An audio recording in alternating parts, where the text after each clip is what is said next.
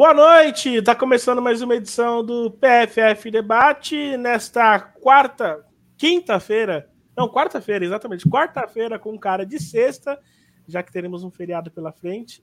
Vocês vão reparar que minha voz não está 100%, mas estamos aqui firmes e fortes. Vamos repercutir a vitória do Palmeiras diante do Atlético Nacional num jogão. 4 a 3 o Palmeiras fica com a liderança do grupo A, fica aguardando agora o adversário do grupo B. Daqui a pouco teremos Independente Santa Fé contra o Universitário e Olímpia vai enfrentar a Universidade de Chile. Nesse momento, o Palmeiras deve enfrentar o, a Universidade de Chile, não, o Independente Santa Fé. Bom, vamos passar pelos grupos, a gente vai ver isso também, mas vamos repercutir bastante. E fica aí também você que perdeu a primeira rodada da, dos jogos da Champions League na, primeira, é, na segunda fase, né, aquela fase que antecede a fase de grupos. A gente vai passar os resultados aqui mais para frente no final, numa redução mais num programa mais curto, programa mais reduzido. Fechado? É, deixa eu chamar aqui o pessoal que está no chat. É, Amanda confirma que é Santa Fé e Laú. É isso. Daqui a pouco a gente vai falar sobre isso. Vou passar o grupo aqui. O Bruno Meu está aqui com a gente, a Miriam Yumi também. Comente, chame o pessoal, é, distribua lá nos grupos também o link. Vamos chamar mais gente para assistir essa edição do PFF Debate. Deixa eu chamar minha amiga Amanda Viana. Olá, Amanda. Boa noite, bom dia, boa tarde, boa noite para quem estiver assistindo depois. Palmeiras. O Palmeiras, é tudo que eu tenho a dizer. Fala, Rafa, boa noite para você, boa noite para o pessoal que está nos assistindo, a galera aqui que chegou no chat. É, enfim, uma partida mais complicada para o Palmeiras, né? E aí a gente vai ter muita coisa para poder falar aqui.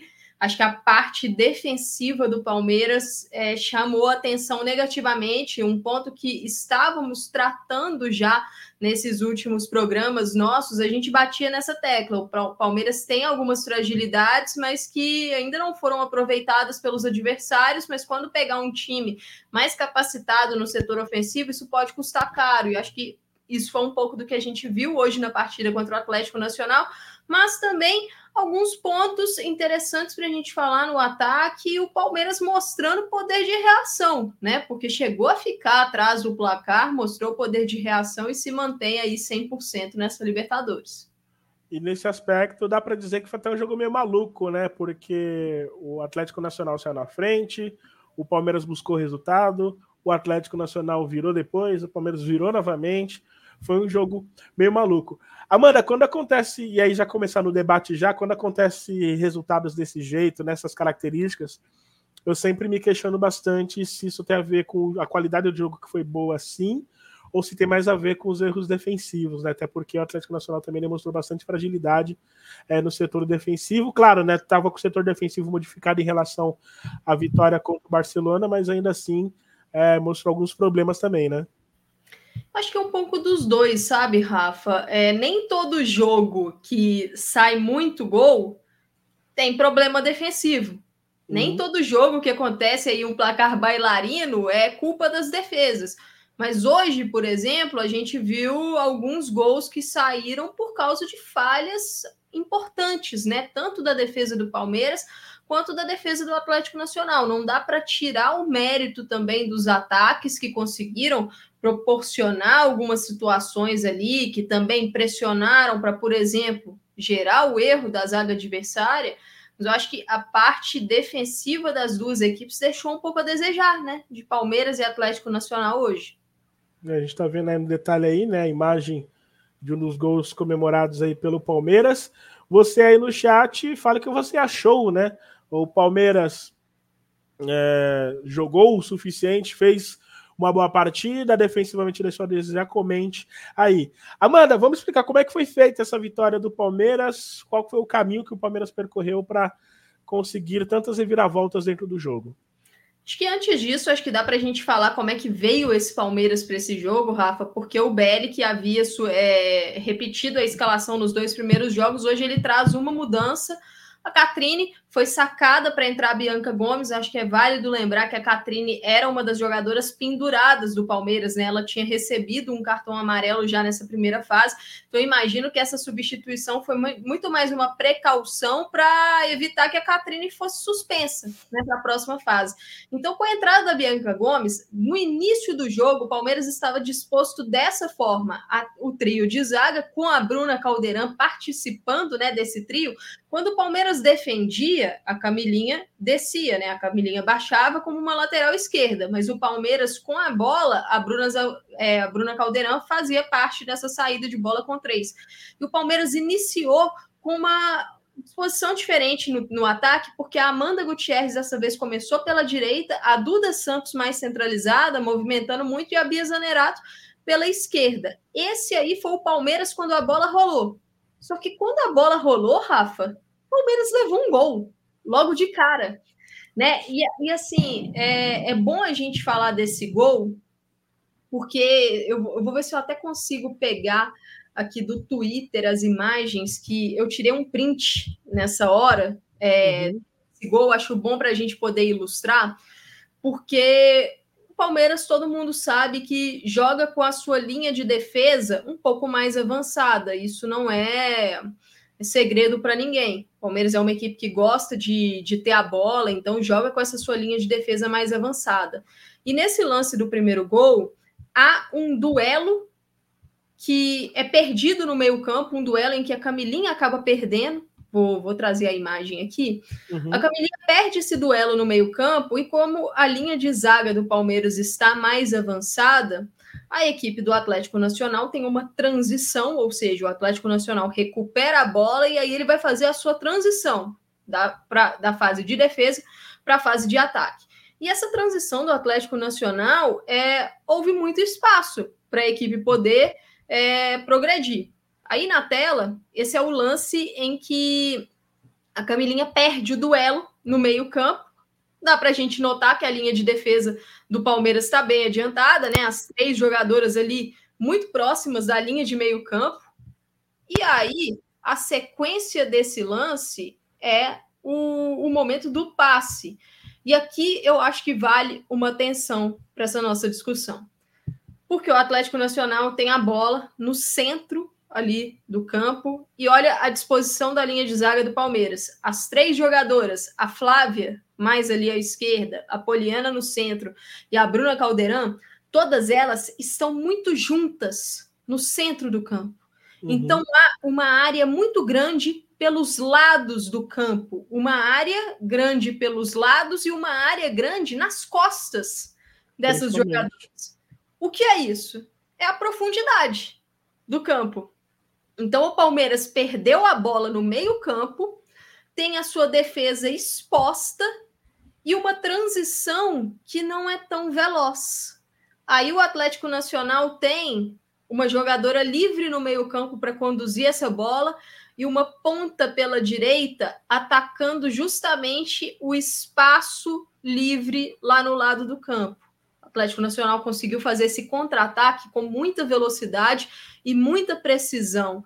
É, e isso, Rafa, era um ponto que a gente tratou, como eu mencionei aqui em programas anteriores, que a defesa do Palmeiras ela ficava muito exposta em lances de contra-ataque, em lances em que a equipe perdia a bola, e havia muito campo para o seu adversário explorar.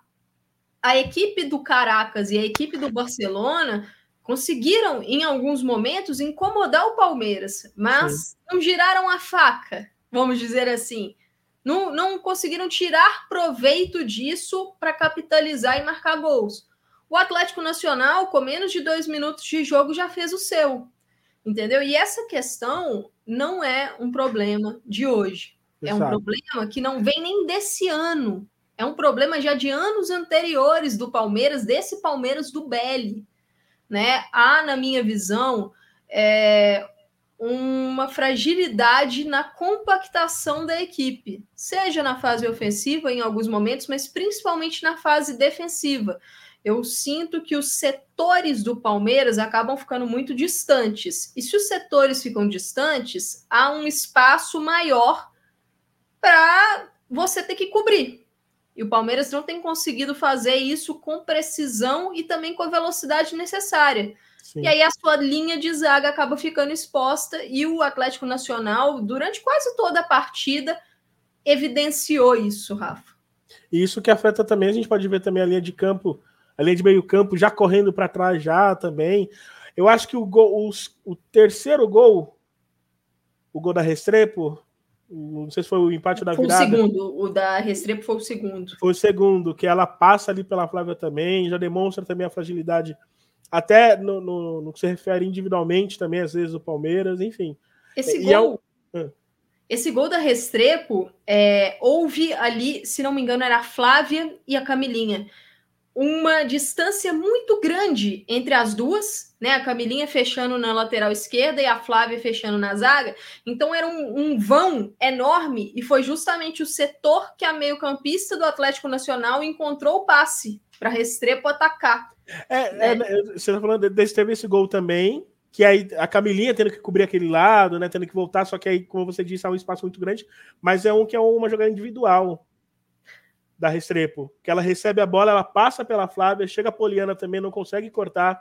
ah, não, consegue... eu tô confundindo. Eu estou confundindo. Esse lance acabou não saindo gol, esse lance que eu falei, a Amanda fez uma defesa maravilhosa. Foi. Esse lance. O lance que eu falei. O, o, lance do segundo gol foi o lance que a Flávia acaba é, falhando.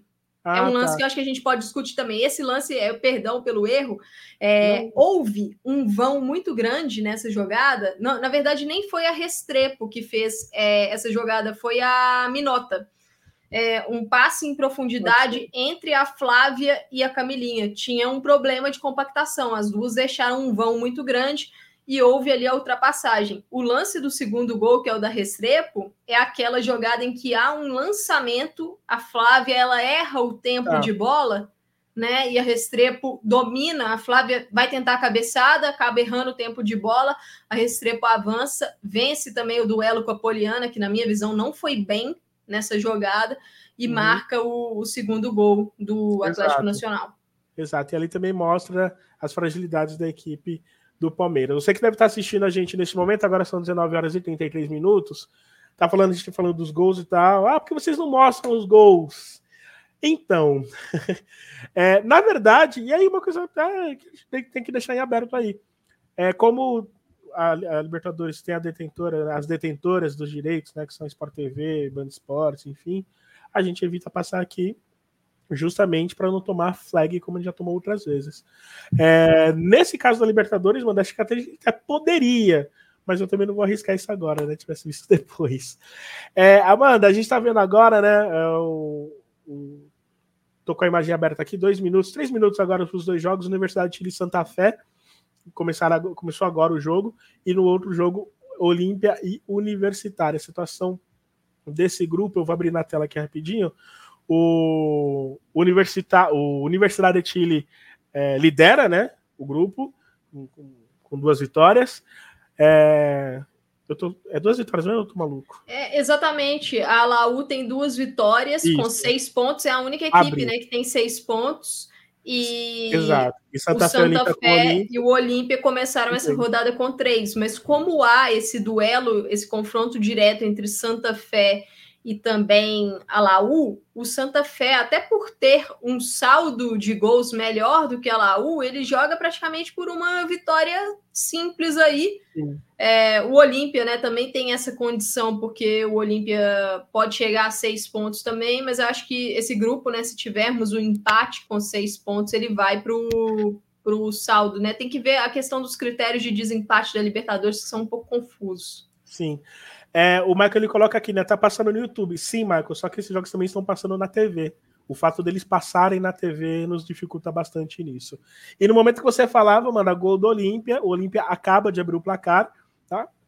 Com isso, o Olímpia se mantém, fica na segunda posição. Passa o Santa neste, Fé. Passa o Santa Fé. Neste momento seria o adversário do Palmeiras, enquanto o Santa o Universidade de Chile seria aniversário do Atlético Nacional. E o Santa Fé. Quem diria, hein? E vale Quem lembrar, diria? né? O Olímpia venceu o Santa Fé. Exato, né? exato. E, e até... até olhando a imagem, mano, eu até falei, né, no, quando estava assistindo o jogo, né? Falei, nossa, o lado de onde estão as câmeras e atrás do gol está cheio de torcedores do Atlético Nacional, mas o outro lado tá vazio. E agora que eu entendi o porquê, né? O Santa Fé tá jogando lá, o Santa Fé também é da Colômbia, tá ali com uma boa parte tomada pelos torcedores do, do Independente Santa Fé. Amanda, pensando no eventual, uma eventual quarta de finais aí, né? É, diante do que se apresentou o grupo B, todos os, os adversários são um bom encaixe para o Palmeiras, né? Olha, Rafa, o Palmeiras, na minha visão, com a bola, ele é superior a essas equipes. Mas se a gente for olhar essa Libertadores e também se a gente for olhar a Libertadores passada, é uma competição em que as fases eliminatórias, né, no caso a fase eliminatória, ela apresenta algumas surpresas e você precisa ter o seu jogo ali muito bem encaixado, tentar minimizar a questão dos erros. E o Palmeiras, por exemplo, essa partida contra o Atlético Nacional, é, a equipe foi punida em erros que já estavam evidentes. Então, acho que isso talvez possa funcionar como um sinal de alerta mesmo, porque antes, antes os erros estavam acontecendo, mas como o time não estava sendo punido, às vezes isso acaba ficando em segundo plano. Mas dessa vez o Palmeiras foi punido. O Palmeiras não tinha sofrido nenhum gol na competição e nesse jogo sofreu três. E foram três gols que poderiam ter sido gols evitáveis. Até mesmo o último gol, né, que foi uma belíssima é, finalização da, da Espinales, é, é um lance que é um lance de escanteio, ou seja, faltou um pouco de atenção do Palmeiras ali. E quando a bola é tocada para Espinales, a Amanda Gutierrez e a Duda Santos, elas estão correndo para fazer a pressão e elas Exato. param no meio do caminho. Então é um lance também de falha defensiva do Palmeiras que não fez a pressão correta na, na jogadora que estava recebendo a bola. É, então, assim, é, na minha visão, esse jogo contra o Nacional ele precisa funcionar como um alerta para o time nessa fase eliminatória, porque, por exemplo, Santa Fé, Laú, até mesmo Olímpia, são equipes que têm qualidade para explorar essa questão defensiva que o Palmeiras oferece para seus adversários, esses uhum. espaços, né? E um pouco preocupante também a questão da goleira Amanda, porque a gente machucada, sabe, né? né?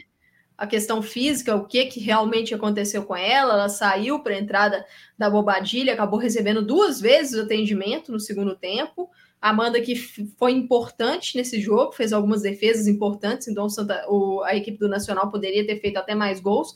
Mas, ofensivamente, o Palmeiras, na minha visão, é superior a esses times, sabe? Eu, eu queria até trazer de novo o campinho aqui para a tela, Sim. só para mostrar algumas coisas, porque essa aí foi a forma como o, o Palmeiras entrou nos primeiros minutos. Mas aí eu senti o time, é, depois de levar o gol, Palmeiras acabou se precipitando naquela ânsia mesmo de voltar para o jogo, de empatar uhum. logo a partida, né? Acabou forçando alguns passes, as jogadas é, um pouco é, errando os passes mesmo. Mas aí mudou o posicionamento desse ataque do Palmeiras e, na minha visão, as coisas melhoraram um pouco passou a Amanda Gutierrez um pouco mais centralizada e a mudança que eu acho que foi a mais é, notável foi a Bia Zanerato, que veio jogar aqui pela direita. Uhum. A Bia jogando pela direita, como ela é canhota, ela puxa muito para dentro.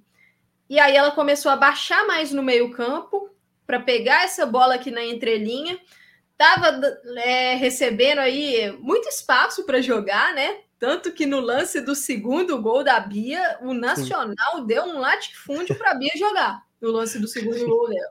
Só falta, Mas, só, só apelidar o espaço de Avenida Bia Zenerato, né? Exatamente. A Bianca Gomes estava bem aberta, ou seja, dando amplitude lá pela direita, a Camilinha bem aberta aqui na esquerda e a Duda Santos flutuando muito na região do meio, que é algo que ela já faz naturalmente. Então a Bia a Amanda Gutierrez segurando as zagueiras, a Bia passou a achar passe.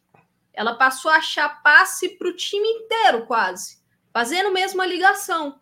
E o Palmeiras começou a entrar no jogo, começou a criar as suas jogadas, né? Então o jogo começou a fluir. Teve uma, um lance que foi o chute da Duda Santos, defendido pela goleira do, do Nacional, que foi um passe da Bia para Amanda a Amanda fez o pivô para Duda Santos, que apareceu uhum. aqui na entrada da área para fazer a finalização. Foi uma jogada muito bem trabalhada pelo Palmeiras. Então, eu senti que a equipe evoluiu. Tem um time muito fluido na frente, Rafa. O Palmeiras é uma equipe que, quando sai a escalação, a gente não consegue saber exatamente qual vai ser o posicionamento das jogadoras em campo, porque o Belly costuma mudar de um jogo para o outro. É, esse ataque se movimenta muito. A Laís Estevam é uma jogadora que está sempre pisando aí perto da área, né? Então acho que. Contra o Caracas ficou bem claro, né? Ela, muito... por, o, o número de oportunidades que ela chegou ali dentro da área praticamente, fez até gol. Exatamente. Então, é, na minha visão, o que o Palmeiras precisa é de mais equilíbrio. Precisa de equilíbrio como um todo. Porque uhum. não adianta nada você ter muitas peças no campo de ataque se a partir do momento que você perde essa, essa bola, sua defesa está exposta. E quando você joga também com muitas peças no campo de ataque, ao perder a bola, a pressão tem que ser muito boa. A pressão pós-perda, para que você evite que o seu adversário consiga fazer o contra-ataque. Então é um ponto que o Palmeiras ainda tem que evoluir, mas acho que ofensivamente é superior aos times do outro grupo. Só que mostrou que defensivamente precisa crescer, Rafa. É, exatamente. E aí, diante desse contexto, né, a, as quartas de finais podem não permitir que o Palmeiras cometa esse tipo de falha. É, lembro a vocês que amanhã teremos edição especial também do PFF Debate, logo depois da rodada é, dos jogos do Corinthians e dos jogos também do Internacional. O Inter vai enfrentar o Boca, né, mano, à noite, às 19h30. Isso. 19 e o Corinthians às 17 é isso? Às 17 enfrenta o Libertar Limpen. Então, às 29, às 21 e 40 teremos a edição do PFF Debate com Thaís Viviane, Mara Nunes e Amanda Viana. A gente Bom, enfim, a gente vai combinar depois. A gente está acertando isso, mas tá acertando. acredito que sim. E, Rafa, sim. só um comentário também sobre essa questão, porque hum. a gente falou isso ontem no nosso PFF debate principal, né? que as três equipes brasileiras apresentam problemas semelhantes nas suas defesas. As três equipes brasileiras e... têm muita dificuldade no controle de profundidade, nas costas da zaga, muito espaço. E, e muitas equipes também, é, não só as brasileiras, né? Está uhum. vendo uma Libertadores com muitas falhas defensivas Sim. nesse aspecto, né?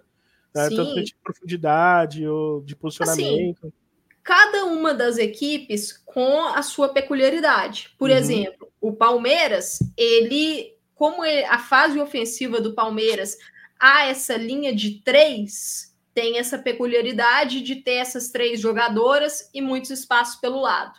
Já o Internacional, o Internacional é uma linha de quatro. Só que as duas laterais do Internacional, a Tamara pela direita e a esquerdinha pela esquerda, elas são laterais um pouco mais ofensivas e defensivamente deixam um pouco a desejar no controle das suas costas. Então as adversárias exploram isso. Já o Corinthians é outra coisa. Corinthians, quando tem a bola, tem feito du duas jogadoras, as duas zagueiras, as duas laterais atuam por dentro, então há um buraco muito grande nas laterais. Então, assim, uhum. há um problema comum de dificuldade no controle da profundidade, né, no controle dessas costas da zaga, mas cada uma das equipes né? brasileiras por causa de uma de uma questão, né? Porque cada uma joga de um jeito. Sim, exatamente. E, e o Corinthians é engraçado que assim, o Corinthians sofreu isso com Colo-Colo, que não é nem de longe para as principais equipes da Libertadores, mas tem o mínimo de facilidade por jogar por aqueles lados, agrediu bastante o Corinthians. É, se você pega um time como o Palmeiras, por exemplo, né, que pode explorar isso com a Bia Zanerato de um lado, com a Duda Santos do outro, enfrenta mais dificuldades. É bem verdade também que a postura contra um Palmeiras seria diferente nesse aspecto, né? Desconfio que o Arthur ele não faria esse tipo de jogo. Eu acho que ele faz esse tipo de jogo quando ele vê que ele vai, ele vai ter mais posse de bola. É um time que ele notavelmente vai ter mais posse de bola. E acho que é aí que ele pensa nessas mudanças. É, você acha isso também, Amanda? Eu acho que tudo depende da forma como a equipe entra em campo em termos de disposição. Uhum. Porque o eu não acho que os sistemas eles são um problema, mas a forma como esse sistema é executado dentro de campo, né? Porque precisa haver ali uma eficiência na hora da execução. Então, o Palmeiras jogar com essas três é, jogadoras é, na linha de zaga quando a equipe tem a bola, quer dizer que isso é um problema. Mas aí você tem que equilibrar isso na hora da recomposição. Como é que eu posso minimizar esses espaços? Como é que eu danos, posso né? fazer a cobertura de forma correta? A mesma coisa vale para o Corinthians. Quando o Corinthians utiliza as duas laterais por dentro como meio-campistas na fase ofensiva, na fase ofensiva, como é que eu posso fazer para que a minha transição ela seja boa, veloz e equilibrada? E na fase ofensiva, essas laterais que estão jogando por dentro, eu estou conseguindo potencializá-las? A característica delas, a melhor característica de jogo, permite que elas joguem aqui? São jogadores de bom passe? São jogadores que conseguem progredir com a bola? Eu acho que tudo isso acaba entrando. Né? Uhum. O problema não necessariamente é o sistema, mas a forma como ele é executado. E aí, nos grandes jogos, você passa a ter que preocupar também com. Não que nos pequenos jogos você não preocupe com isso, porque acho que todo jogo tem um adversário lá do outro lado que vai jogar para tentar te punir de alguma forma. Mas nos jogos principais, o adversário do outro lado ele vai ter mais armas para conseguir te punir. E aí você precisa dar a sua cartada, mas também está preparado para o que o adversário vai trazer aí para tentar te agredir. Te agredir, né? Que vai propor também. É, deixa eu mandar um beijão pessoal aqui do chat. O Bruno Milton aqui com a gente. Ele falou: Daria Roma, Roma que venceu hoje é, sua partida de ida na Champions League. Daqui a pouco eu vou colocar os resultados aqui. Miriam Yumi também desejando boa noite. O Arley falando boa noite. O Palmeiras já mostrou que não é confiável quando o bicho pega. Eu não sei se a palavra chega a ser essa, porque de certo modo, querendo ou não, venceu, né? É, se tivesse perdido e perdido uma vaga, talvez eu concordaria, mas é, acho que alguns pontos de atenção. Aí eu concordo. O Palmeiras precisa ter alguns pontos de atenção. Gisele, pra gente desejando boa noite, boa noite, obrigado pela audiência, Gisele. Magno Rodrigues Gonçalves, a arbitragem é ruim. Pelo amor de Deus. Isso é uma demanda aqui no Brasil, na Colômbia, é, enfim, em Marte. É, é uma demanda. Foi pênalti, né? O foi. lance, é, a, a Bia Zanerato faz o gol de falta, mas ali foi pênalti da Montoya na Bianca Gomes. A, a Montoya dá, é, o, ela pega a Bianca Gomes em cima da linha da área, e a linha Sim. faz parte da área, então é pênalti. Exato. A ação, o choque acontece na linha, né? Ainda que ela pise um pouco fora, o choque acontece na linha, então. E aí dá esse pênalti. Bruno Melo, será que o Santa Fé vai cair na primeira fase? Por enquanto vai caindo. Né? Tá segue empatado o Universidade de Chile e Santa Fé. E o Olímpia vai vencendo por 1 a 0 o Universitário, que diga-se de passagem, acho que os dois uniformes são bonitos, mas o vermelho do Universitário é lindo, é o vermelho meio vinho quase, quase do tom da, da, da camisa da Ferroviária. Dá para dizer, dá dizer que é bem perto disso, muito bonito. Lucas, vocês viram o Corinthians na primeira rodada? Vimos, falamos sobre isso também. Muita dificuldade com o Colo-Colo. Amanda ruim, imagino que ele deve estar se referindo à goleira. Não acho que ela seja ruim.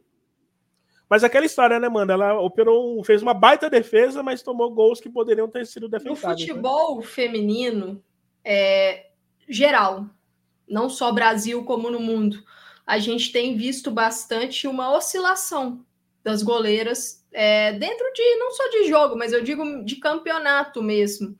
É, alguns lances, como lances de bola, bola aérea, em bola parada, né? Cruzamentos na área, às vezes são lances que exigem um pouco mais, mas a gente tem visto uma certa oscilação, e isso acaba atingindo também goleiras brasileiras, goleiras sul-americanas, na própria Europa também a gente vê bastante isso, mas é uma posição que eu vejo ela em franca ascensão. É, Para quem acompanha o Estação PFF, eu e Thaís, na temporada passada, a gente destacou bastante a Alemanha. A Alemanha como um país em que diversas goleiras ali estão num bom nível. Mas, mesmo as goleiras que a gente destacava, tinha um jogo ou outro que acabavam falhando. Isso é algo Sim. natural. É. É, Ana Cristina Viana, Um beijão para a senhora, muito obrigado pela audiência de sempre. E saudações coloradas. Aqui, Ana Cristina vendo aqui com a gente. E saudações coloradas. Quais equipes paulistas estão sondando a Belém Aquino? Acho que não, porque a Belém Aquino tem contrato até. Tem contrato ainda, né?